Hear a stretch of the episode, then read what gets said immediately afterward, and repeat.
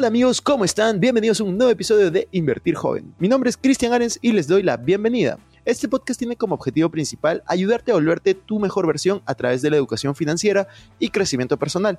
Aquí creemos que si tú logras cambiar tu mentalidad, lograrás cambiar tu realidad. Es por eso que normalmente hablamos de inversiones, finanzas personales, emprendimiento y crecimiento personal, aunque a veces hablamos de otros temas que nos causan interés. La frase de este podcast es, el dinero es un excelente esclavo, pero un pésimo amo. Aquí van a aprender a hacer que el dinero trabaje para ti, para que tú puedas tener más tiempo y energía en hacer las cosas que realmente te gustan y te apasionan. También queremos invitarte a que te suscribas al canal si es que aún no lo has hecho y que revises la descripción porque van a haber enlaces relevantes. Que disfrutes este episodio.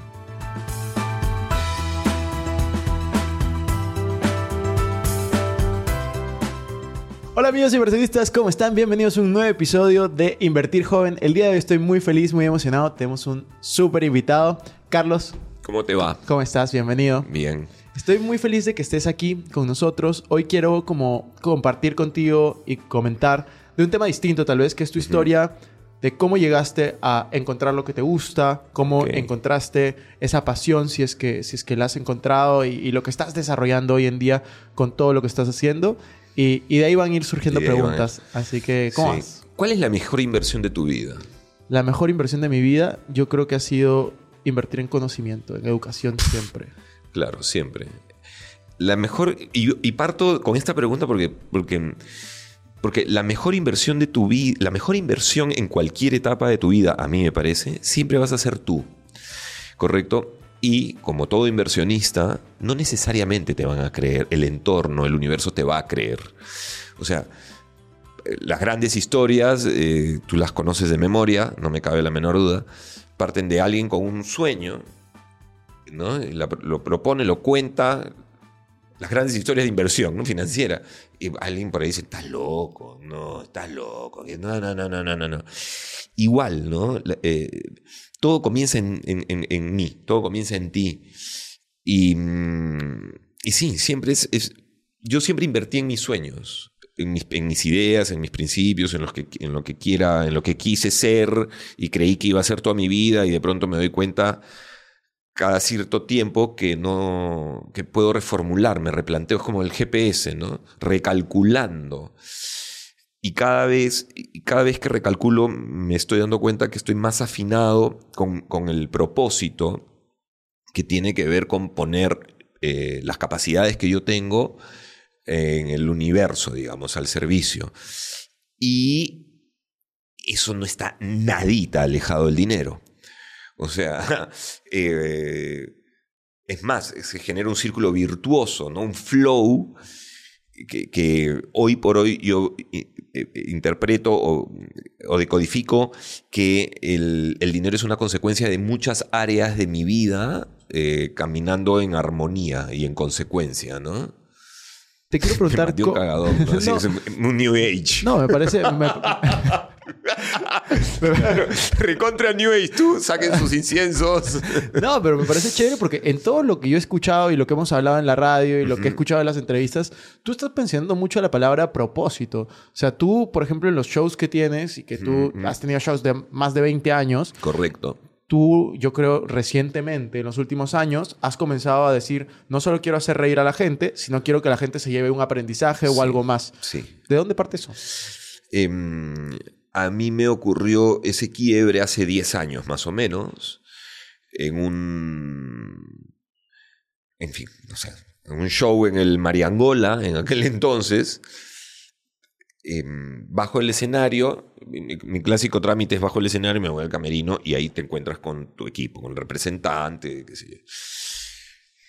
Y, bajé, pero mal, mal, mal, mal, cruzado. Y mi, mi representante me dice, eh, oye, está bien el show, mira qué lindo, se llenó un éxito, la gente se rió, qué sé yo. Y dije, no, ya, ya no es suficiente que se rían. No sé qué hay que buscarle, pero ya que se rían está muy a la mano. creo que ha llegado el momento de, decir algunas cosas más. Porque lo que me ocurrió durante eh, la primera mitad, digamos, en mi ejercicio como comediante, es que yo Em, eh, hablaba, mi propuesta era poner un tema desde mi mirada, obviamente, eh, y con mi furia, con mi rabia, con mucha rabia en ese momento. Em, la rabia además eh, transformada, maquillada, eh, sarcasmo, ¿no? ironía, entonces eso funcionaba mucho, pero mm, sentí que eso ya, ya, ya estaba siendo limpiado de mi, de mi, ser y que había que ir por algo más, no lo sé. y así es que comienzo este proceso de, en realidad, de, mostrarme más. Es eso, ya mostré mi rabia, ahora, no sé, voy a mostrar qué, otras cosas me pasan, ¿no? Y, desde ahí eh, se generan cosas muy bonitas, porque conectas, desde ahí conectas. A mí lo que me da un poco de curiosidad es ver, o sea, yo creo que tu carrera ha sido muy visible, tanto en la radio como en la tele. Claro. Eh, yo me acuerdo de haber visto programas tuyos en, en, la noche. Eh, antes de eso, ¿qué, ¿cómo era tu vida? O sea, ¿qué querías ser? Por ejemplo, cuando saliste del colegio, Correcto. tú hablas mucho de, la vida adolescente. ¿Cómo eras tú en ese momento de adolescente? ¿Qué querías ser? ¿Y cómo fue tu camino hacia encontrar lo que querías y, lograrlo, no? A ver, yo era un adolescente de clase media baja em, en una época en la que, en los 80, ¿no? En la que había que irse del Perú. Ese era el mensaje. No había esperanza. Estamos hablando de un país tomado por el terrorismo, ¿correcto? Con una crisis económica espantosa. Entonces yo veía cómo mis amigos se iban del, del Perú y yo no podía irme del Perú. Claro. Así de simple, o sea, no había mucha opción, ¿no? Eh, eso como, como marco, digamos, ¿no? Em, termino el, colegio, la verdad, en unas condiciones académicas muy pobres, eh, porque a mí no me gustaba estudiar, el colegio me parecía una, hasta ahora me parece una fábrica de tontos, o sea, todo es el molde, no hay que razonar, siga usted nomás, diga uno más uno, dos. Eh, pero bueno, vivimos en un sistema, entonces había que ingresar a la universidad, eh, opté por una beca en una universidad, obtuve una beca integral, era la única manera que yo hubiera podido acceder a estudios.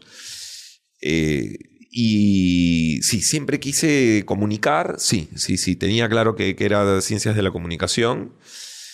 Em, y, y, una cosa lleva a la otra, o sea, la búsqueda, ¿no? Tenía claro también que yo no podía ser un agente pasivo, o sea, este registro de a partir del séptimo ciclo buscaré mis prácticas. No, yo entré al primer ciclo de la universidad y lo primero que hice fue escanear a todos los profesores, los catedráticos, es decir, a quién conozco o quién es una persona más o menos conocida en el medio y ahí me voy a pegar y ahí voy a decir, quiero aunque sea cargar cables, qué sé yo, necesito entrar a un medio y hacer la línea ¿no? de carrera. Eh, y así eh, encontré a una persona, efectivamente, le propuse unas ideas, osado. Hay que ser muy arriesgado. O sea, hay que perseverar. Pero hay que perseverar y hay que ser muy arriesgado. Hay que ser muy arriesgado, hay que perseverar. Y no hay que darle crédito a nadie más que a ti mismo. O sea, no, no, no andes consultando lo que quieres hacer a ver si sintoniza con la humanidad. No, yo no, nunca consulté y la única vez que consulté me fue mal. O sea, tuve, comprobación que eso no es lo que hay que hacer. Hay un momento en el que yo recuerdo haber conversado con mi familia y, en estas mesas que se registraban en casa de mi abuelo eh, de domingo, ¿no? Y era que para mí eran una maldición. Era sentarte en la... Uy, decía, uy, la puta madre. Porque era mi abuelo y mis primos, ¿no? Y la familia. Eh, mis primos, indudablemente, desde mi mirada en aquel entonces, eh, mucho más orientados que yo en la vida, ¿no? Entonces, claro, uno es ingeniero, el otro médico, el abogado, y Carlitos ve tú a saber qué quiere hacer. Carlitos es el comunicador, que era como, ¿qué es eso, no? Y yo me acuerdo en alguna mesa de esas haber dicho, eh, quiero ser comediante.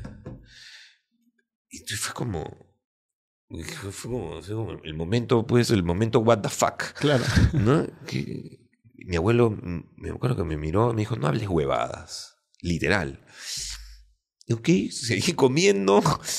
fue así como, jaja, mis primos se rieron, me dijeron, pero si tú no eres gracioso, no cuentas ni siquiera chistes, sí, jaja. Yo la verdad nunca he hablado mucho, siempre he sido, no sé si tímido o no, pero soy una persona eh, muy reservada. Hablo, no, no, no, no tengo un entorno social eh, amical, no, no, no. Eh, es más, me gusta no conocer gente. o sea, es, algo que, me- no sé, me gusta, me gusta, me gusta, me gusta, me gusta estar ahí en mi grupo de uno. Y, y- y entendí que la, la- la- la conversación era conmigo. O sea, yo tenía que ir por lo mío a pesar de así no le gustara a mi familia y qué sé yo, ¿no? Claro.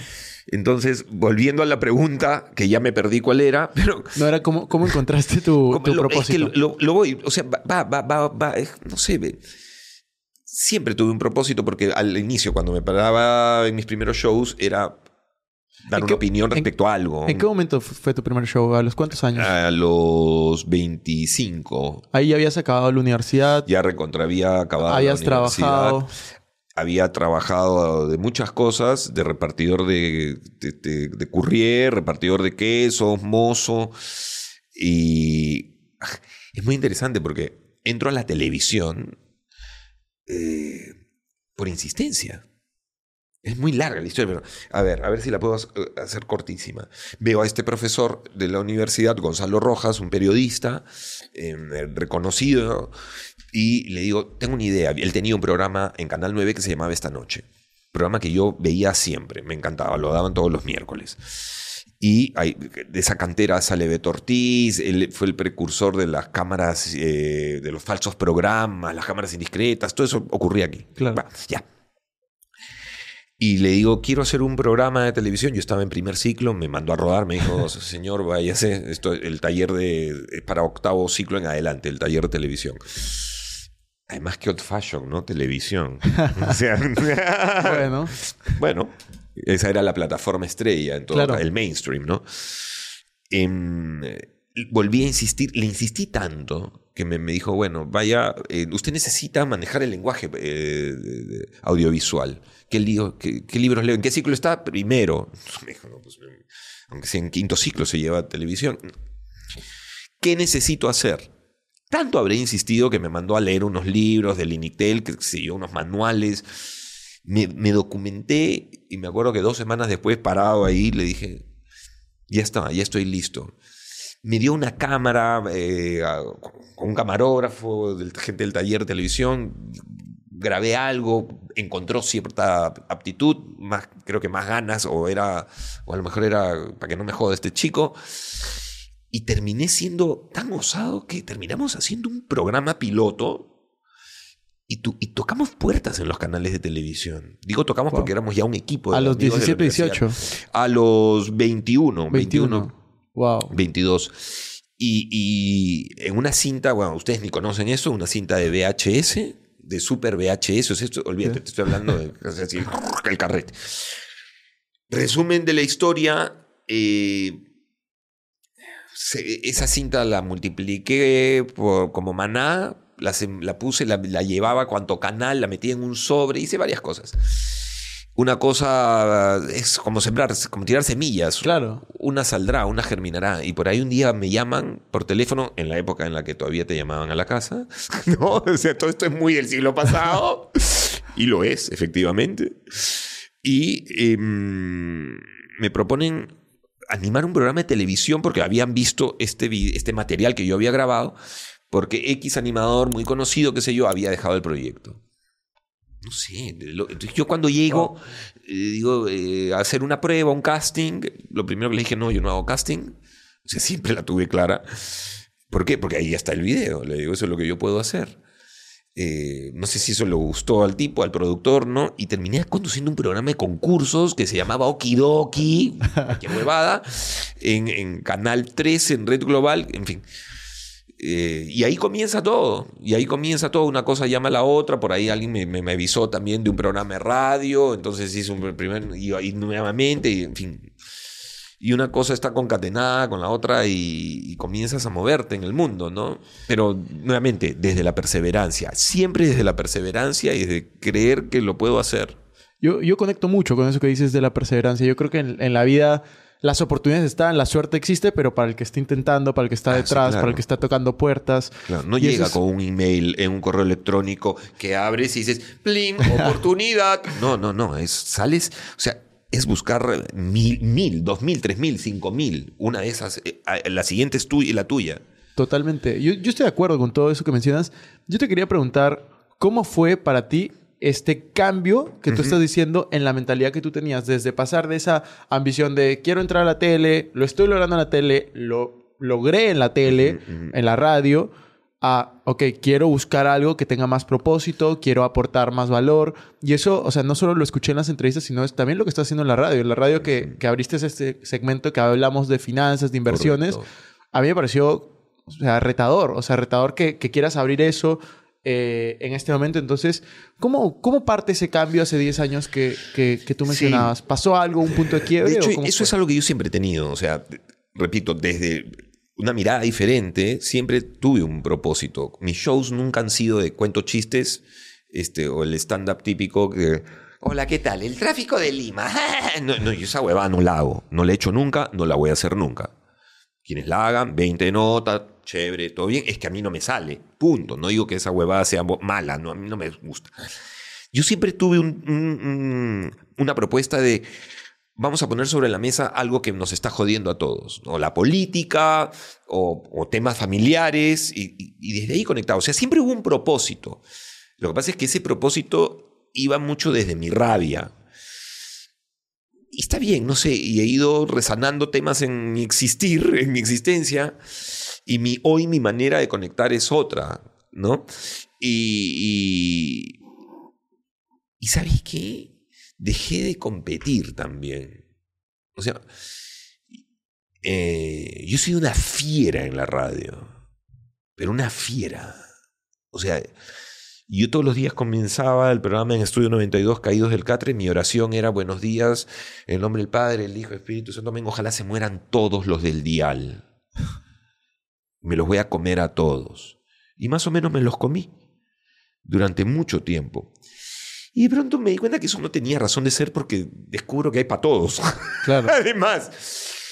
Y que, que a más bien esa necesidad de, de- de- comerme a todo el mundo tenía que ver con carencias mías. No sé, a lo mejor ahí en- entró mi trabajo psicoanalítico, mi psicólogo y todas esas cosas.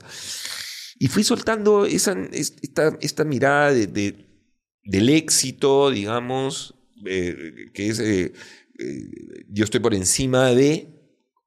Dije, no, el éxito es algo para todos, hay que compartir, hay que mirar, hay que, no sé. Y, y- y me fui más hacia- hacia mí, hacia, hacia, hacia mejorar yo como persona y, y vivo ahora desde ese lugar. Y, y que no es, una, no es un hábitat de, mediocridad en lo absoluto. Me encanta, o sea, tengo responsabilidades donde tú, tú vas en la radio o en la tele cuando estoy en la tele o en, cualquier, o en los shows. Hay una responsabilidad. O sea, a mí Claro. no me contratan el empresario para perder. Claro. Me contrata para ganar para, o para obtener eh, resultados de audiencia importantes, qué sé yo. Y sí, estoy, con, estoy más conectado conmigo. ¿Cómo fue tu crecimiento de, de- en esta etapa? O sea, ¿qué herramientas utilizaste? Ujú. Porque hay muchas personas que pueden estar conectando en este momento o viendo esta entrevista y se acuerdan... ¿Cuál de- es el quiebre? Claro, que se acuerdan de ti en un episodio tal vez eh, en la tele o en la radio, eh, con, con mucha energía, con mucha, eh, con mucha rabia, como tú lo dices. ¿Qué te ayudó a, a cambiar y a tener esta, este, este momento? O sea, ¿qué herramientas utilizaste? Ahora, yo honro esos momentos. ¿ah? O sea, yo le he pasado. yo, eh, eh, o sea, hemos llegado al punto de estar a punto de incendiar un set de televisión y eso lo sabe la gente, el equipo de producción de La Noche es Mía. O sea, teníamos que entramos al programa y no era broma, esto era como, bueno, el, el- el área técnica del canal, la gerencia técnica, disponía siempre un par de extintores en el set. Estábamos retostados todos, te lo debe haber contado este amigo en común que tenemos, esta persona que tú conoces, en fin. Entramos con esta onda, esta cosa tribal mm, en mucha energía masculina, indudablemente, y lo digo porque no, no- no teníamos chicas en el equipo, en algún momento sí, alguna que otra, pero esta cosa eh, medio barrista, de amigos, tribal, no sé. a, burlarnos de la televisión. Se nos escapó la chaveta más de una vez, no tantas veces como la gente imagina. En fin. Eh, que me. Y lo he disfrutado mucho. O sea, quiero decirte, esos momentos han sido necesarios, los honro, me encantan, igual los de la radio. Yo soy eso también. Yo, no, no, me voy a parar nunca en el lugar de, ay, eso no era un momento descolocado en mi vida. No, no, ah, no, eso soy, eso lo tengo súper a la mano pero también soy esto otro, ¿no? Eh, hay varios quiebres. Uno de, los, uno de los quiebres, el quiebre más importante tiene que ver con mi segundo divorcio. Cuando yo ahí digo, a ver, ¿por qué me estoy divorciando? ¿Qué está pasando? Porque no pasa por las personas con las que yo me he vinculado. Yo me he vinculado con, yo parto del concepto, en serio, lo digo honestamente, que todos los seres humanos son hermosos. O sea, todos humanos somos maravillosos, todos somos maravillosos. Y, yo y en ese concepto, las dos mujeres que yo elegí para generar vida, son mis hijos, son seres maravillosos. Yo he conectado con ellas desde, desde sus luces. Y ellas conmigo también, y también desde sus heridas. ¿Y por qué yo conecto desde una herida? Entonces ahí comencé a preguntarme qué, pasa, por qué se me está repitiendo, eh, qué estoy poniendo afuera, qué, qué, estoy buscando afuera, que, no, que, busco un salvavidas en una persona. Y ahí eh, entro en un tramo que en el mundo espiritual se llama la noche oscura del alma. Búscalo en YouTube. La noche oscura del alma que es un tramo de seis meses, a mí me duró un año y medio de una depresión eh, profunda, de mucha oscuridad, donde perdí la fe en mí, primero, donde no me salía nada, segundo, donde me fui a cero económicamente, tercero, donde eh, eh, tu ego desaparece, se va al... No, no, hay nada, no tienes de dónde agarrarte, no, no, no hay nada, no hay Dios, no hay nada, das por sentado que nada, nada sirve. Y desde ahí, cuando no hay nada, no hay nada afuera, tienes, eh, la única solución a ti no es contratarme un profesor de meditación. Wow. Yo lo único que puedo hacer, me puedo ir, claro, yo tengo mis hijos y con ellos los fines de semana a estar, me dan, me indicaban un poco de vida, o sea, era, el baile era, la, noche oscura era conmigo, no con ellos, ¿no? Entonces es algo que no, que no lo he compartido mucho. Y ahí eh, comienzo a, encontrar, no sé, a, resolver nuevamente más temas conmigo, a explorar y, una cosa llama a la otra, se, se va abriendo el mundo, no sé qué. Ahí es el quiebre, ahí es el quiebre. ¿Qué lección te llevas de, de los divorcios que has tenido, de los dos divorcios? ¿Qué lección me llevo de los dos divorcios? Que mm, el amor es algo que habita en mí, no lo puedo poner afuera que las personas no llegan a, tu vida a salvarte. El amor es algo que habita en mí. Eh, nadie te hace más feliz. Yo no. Eh, yo me, he vinculado desde este lugar en el que sentía, pensaba que con esta persona voy a ser feliz. Y la verdad, la felicidad es algo que, que yo habito. La otra, con la otra, con esa persona yo técnicamente tendría que haber hecho más llevadero en la existencia. Entonces, la responsabilidad del amor, de mi bienestar, es mía y yo la ponía en otras personas. ¿Correcto? Em, eso, eso fundamentalmente. Yo jamás, no te diría son malas personas, bueno, olvídate, no, no, no, con una de ellas, con Yolanda, por ejemplo, tengo un vínculo, somos hermanos somos hermanos, o sea, nos, queremos, eh, nos amamos, pero no el amor de pareja, pero nos amamos. Es una mujer que me tiene a, disposición 24/7 siempre que lo necesite y yo sé que ella, ella para mí también. Y lo que, nos, lo que nos vincula no es nuestra hija, sino somos nosotros y nuestra hija es, está ahí, para eh, nosotros para ella, ¿no? O sea, no estoy usando este eslogan, o sea, lo que quiero aterrizar es, muchos divorciados dicen, estamos, nos vincula nuestra hija, nuestros hijos, estamos por ellos. No, huevón, está, estén por ustedes. Claro. Llévense como la gente decente por ustedes, no, no, no por tu hijo, porque si no le quitas valor a la persona. Ya para cambiarte un poquito de eh, tema, eh, eh, ir al tema de, adolescencia, que es lo que tú estás hablando en, los shows ahora. una pregunta que yo no he visto que te hagan, pero que tal vez lo mencionas en el show.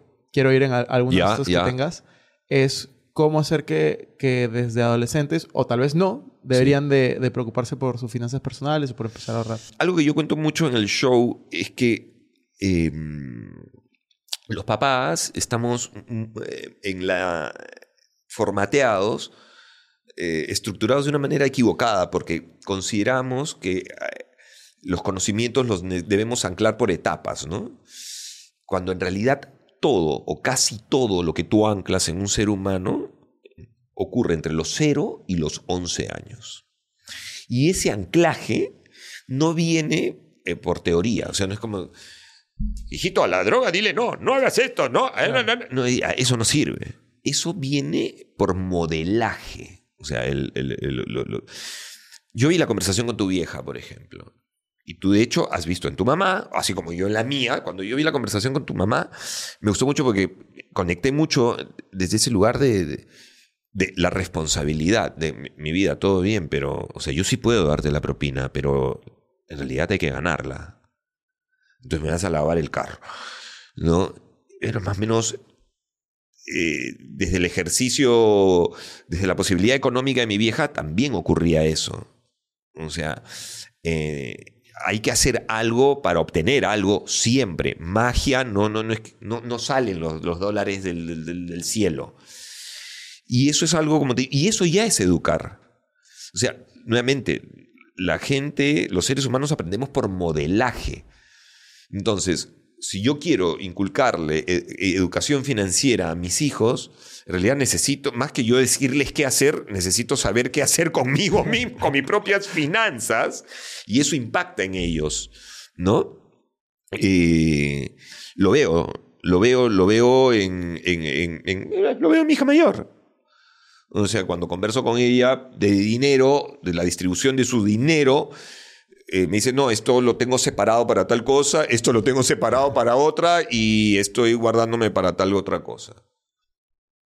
¿Me entiendes? Entonces, respondiendo a tu pregunta, creo que eh, siempre será un, un ejercicio... Y bueno, y de ahí en adelante eh, ya apuntalas un poco más de conocimiento, pero nuevamente es, es modelaje puro. Total. El aprendizaje es lo que tú ves. No es, no- no es ni siquiera lo que te dicen que hay que hacer, es lo que ves, es lo que son las acciones. Estoy, estoy totalmente de acuerdo con esa parte. A mí me parece súper importante y cada vez que alguien quiere enseñar algo, que, que tú lo aprendas primero. Es la única forma. Es la única forma. No, claro, no puedo decir. Claro, si no, yo- o sea, el conocimiento está en Google, ya está. No sé. Pero si no, para eso ponte- métete a YouTube y te lo digo, no, no funciona así. No funciona así. Carlos, para ir cerrando un poco Mm. el, el- el podcast, me gusta hacer cinco preguntas finales, rápidas, más o menos rápidas. no, no, no, no te preocupes, va, va- va- va a ser simple. Pregunta número uno. ¿El libro que más veces hayas regalado o hayas mencionado? No sé. Me pasa con los libros que me engancho por temporadas con, con- con temas, ¿correcto? Y el que sí estoy... Hay, hay, hay dos libros ahorita con los que estoy enganchado y que de hecho los estoy regalando. Uno que te comenté en la radio, Morir con Cero, que es este es de un pata que se dedica al mundo de las finanzas en Estados Unidos, la típica de estos gringos que mueven fondos de inversiones y qué sé yo, y que ha descubierto que eh, la gente se muere con toneladas de dinero encima. ¿No? Y entonces se pasaron y que hacen... la- la- la- la- te estás, haciendo- estás haciendo mal la matemática, flaco. Ahorras toda tu vida y dices, para algún momento de mi vida, y cuando ya vas a echar mano, murió. Entonces hay algo ahí que no funciona. Y lo que, lo que eh, postula es que hay que invertir, pero hay que invertir en experiencias, porque además estas eh, te reditúan un interés periódico muy interesante que es el, el- el- el emocional. Cada vez que tú conectas con esa experiencia, ocurren muchas cosas en tu, en tu ser a nivel de bienestar emocional. ¿Correcto? E- Ese libro por un lado, y otro de Gabriel Rolón, que es un psicoterapeuta argentino, que se llama El duelo. Y, te habla de, el vínculo que tenemos los seres humanos con, el- eh, dejar, el dejar etapas. O sea, nosotros desde que estamos naciendo estamos en duelo constante. La vida es un duelo eterno, si te das cuenta. Todo el tiempo estás dejando etapas, dejando, dejando, dejando atrás algo. Entonces, eh, te habla de cómo manejarte eh, eh, en cada etapa, digamos, ¿no? Y ese nivel de conciencia, además, que a mí me encanta, de ponerla toda, ¿no? hay que ponerla toda aquí y ahora, hoy. O sea, yo no sé si salgo, me desbarranco en las escaleras y se acabó la huevada y me quedé con las ganas de decirle te amo a mi hija, este, oye, eh, Cristian, que de puta madre tu podcast. ¿Me entiendes? Entonces hay que ponerla toda siempre hoy. Frase que te gusta mucho, que te repites constantemente. Váyanse todos a la. Esa me encanta. No, en serio, no te estoy jodiendo. Tú y tú y tú se van. Me encanta, me encanta, porque es un espacio, es una frase que si esto pues es una grosería y que sé yo le van a poner pitos y te van a bajar el podcast y le puedes poner letritas abajo, tiene que ver con un espacio en el que yo delimito, pongo mi muro. Y es como, no, esta la madre, esto es mío, voy yo, voy yo por lo mío. aprender a decir que no. Aprender a decir que. eh, claro, me encanta, esa es la versión colegio inmaculado. claro, aprender a decir que no. Aprender a decir que no. Aprender a decir que no. Elegirte. Me Total. elijo, me elijo, o sea, y, y eso es. No, no lo hagas. Voy yo, voy yo, voy yo. ¿Qué harías si es que solo tuvieras 100 dólares eh, en tu bolsillo? Imagínate que te trasladas a un lugar donde no te conocen. Tienes las habilidades que tienes, pero no te conocen. No puedes utilizar recursos de, ah, conozco a tal, lo llamo. Claro. Tienes 100 dólares. ¿Qué harías? compro algo y vendo algo, como en el colegio. Yo en el colegio, eh, yo estudié, bueno, estudié en tres colegios, ¿no? Pero en el primero, que era el Colegio Maristas, eh, un colegio clase, de clase media, chicos todos éramos de, clase media, bueno, no como yo de clase media baja, pero eh, yo me acuerdo que, me iba al mercado de mi barrio en Lince y compraba, no sé, un juguetito, una, huevada, me acuerdo. Era primero y media, pues, no sé, una tontería. Era algo que llamaba la atención, tipo una. era como un cuchillo de mago que te lo clavaba y desaparecía, no sé. Y llegué al día siguiente al colegio y jugué con eso y. ¡Ay, qué paja! Te lo vendo. Entonces, ah, al día siguiente fui por más. Claro. Y, y así es, o vendía dulces o cosas que no vendían en la cafetería. Y además en esta cosa así, medio, medio dealer, pues no, medio Claro. Eh, siempre comprar y vender. Siempre comprar y vender y, y hacer crecer el capital y comprar y vender y comprar y vender, que, que es... Creo que ese, ese es un buen camino. La última, bueno, penúltima pregunta, Sí. un poco más filosófica. Sí, sí. ¿Cómo te gustaría ser recordado? No, no, no, no, no, no, no, no, no, no, no, no, no. Eso es de, un, de una cretinada, porque, porque es una fantasía. Na- nadie se acuerda de ti. El, el llanto dura 10 minutos. Dura, dura 10 minutos. Al día siguiente, la vida sigue. No, no, no, no, no, no pierdan tiempo en esa cojudez. Jamás. No pierdan tiempo en esa cojudez. Es muy eh, obvio, es probable que mis hijos eh, sostengan algo ahí, que, este, hay una frase que, se le escuché a Cerati, pero no sé si será, si será necesariamente de él, que es la vida es hoy, ¿no? Pero no, no, no, a mí me chupa un... Mira, me importa hectáreas de pepino que me recuerden, ¿no? Eso no, no, no me interesa, no, no, no me, no, no, si no se acuerdan, mejor todavía. La última pregunta que tengo de esas preguntas rápidas es: el podcast se llama Invertir Joven. Esta es la pregunta que le he hecho a absolutamente todos mis invitados. Correcto. En la medida que tú puedas, si quieras, contéstala como se te haga mejor. Y es: ¿cómo inviertes tu dinero? ¿Cómo está distribuido tu dinero? Mi, a ver, mi dinero está distribuido en bienes raíces. ¿No? O sea, eh, eh, no sé si eh, en algún momento hice crecer parte de mi capital en, en la bolsa, en los fondos mutuos cuando tuvieron su apogeo en el 2005, más o menos. Me volví un adicto. Me volví un adicto porque... Y esta, en ese entonces eran la- las, las blue chips. Claro. ¿no? De todo. De ahí jugaba y, y- y- y- y compraba al, al- al- corte. Y estaba para tienda de dividendos. Timbeaba en ese momento, me divertía, correcto.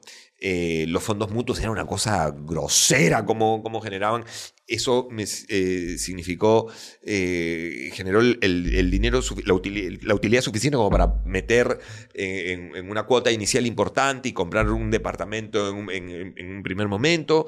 Y luego genera también otro, otro dinero importante para comprar una casa. Y luego, entonces, eh, esa es mi- mi- mi jugada al día de hoy, ¿correcto?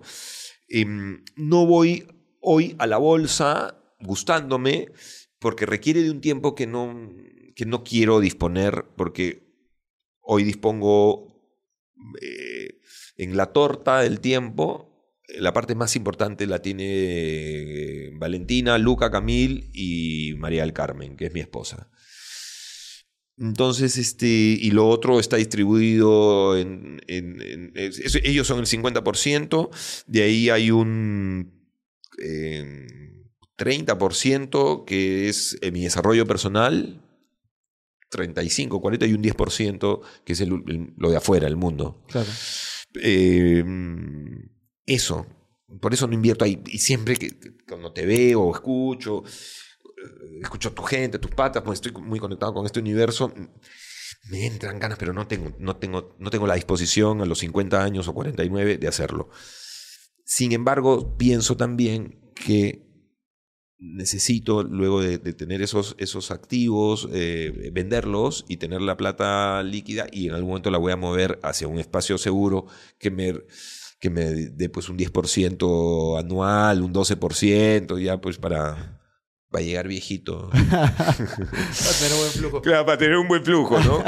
La, la- la última pregunta Sí, que, se sí, me, sí. que se me viene a la mente es, tú estás muy metido ahora en el tema de la adolescencia. ¿Qué consideras tú, ya es- con, la, este cierro, qué consideras tú que todo padre debería enseñarle a, a su hijo en la adolescencia? O compartir, no necesariamente Eh, ense- enseñar. Es que, aunque no lo creas en la adolescencia, lo que necesitas ah, hacer como papá ya no es en- necesariamente enseñar, porque eso ocurre de 0 a 11 y ocurre con, el, ejemplo. lo que necesitas, lo que todo padre necesita hacer en la adolescencia es acompañar, convertirte en el entrenador para la vida de tus hijos. Eh, Eso, habitar, cambiar el rol. O sea, esto es un juego de roles, ¿no? Entonces me saco el rol de papá, porque los papá, el rol de papá es no hagas, no vuelvas, no tuernas, es súper directivo. Y habito el rol del entrenador donde te observo, donde con- confío en lo que he anclado de 0 a 11, y donde te acompaño y donde te invito siempre a hacer, a no tener miedo. Yo, hace poco tenía una conversación con mi hija mayor, le digo, he descubierto algo, le digo, que, que es bueno ganar. Porque hay esta cultura de no, no importa, bueno, no, no hizo lo mejor que pudo. Y ganar no necesariamente tiene que ver con ocupar un primer lugar. Para mí ganar hoy, en mi mirada, es, yo gano cuando estoy tomando, estoy haciendo algo que quiero hacer así, sin miedo a equivocarme, así me equivoque. Yo gano cuando, cuando estoy siendo feliz con lo que hago. Como tú me lo dijiste hace poco en, una, en interno. Eh, yo no me dedico a tal cosa, algo te pregunté de finanzas, me dijiste, porque si no, dejo de divertirme. Ya, ahí ganas. Ahí estás ganando. O sea, em, creo eso, creo que ese es el... haz lo que te guste, eh, que esté conectado, va- vas a ir descubriendo que va a estar conectado al universo. Sí, eso, confiar, no sé, soltar, que, que- que- que- estén en modo satélite. Los, los- una comprobación de que lo estás haciendo bien como papá, creo yo, es cuando mientras más lejos tus hijos, mejor. O sea, mientras más capacidades tengan para rajarse, para sostenerse solos en el mundo, no económicamente, en todo, emocionalmente mejor. Yo siempre digo, mi, mi- mi hija mayor está en modo satélite, ¿no? Y ya despegó, está ahí explorando el espacio y de vez en cuando baja por plata, por comida, por ropa, ¿no? Pero va y viene, pero ya está en el espacio, ya comenzó a descubrir el universo.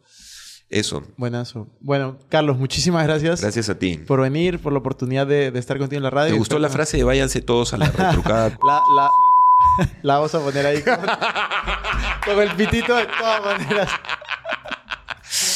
bueno, te agradezco. Muchas gracias, Carlos. Gracias.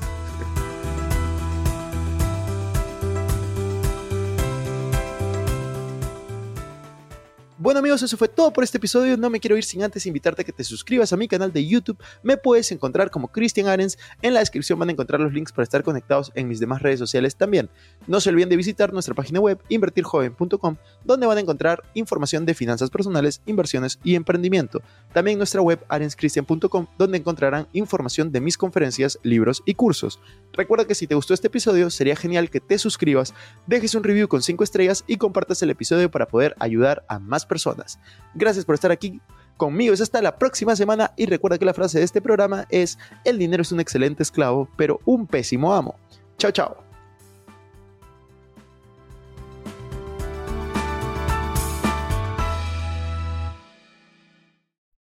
Este es un podcast producido por Explora.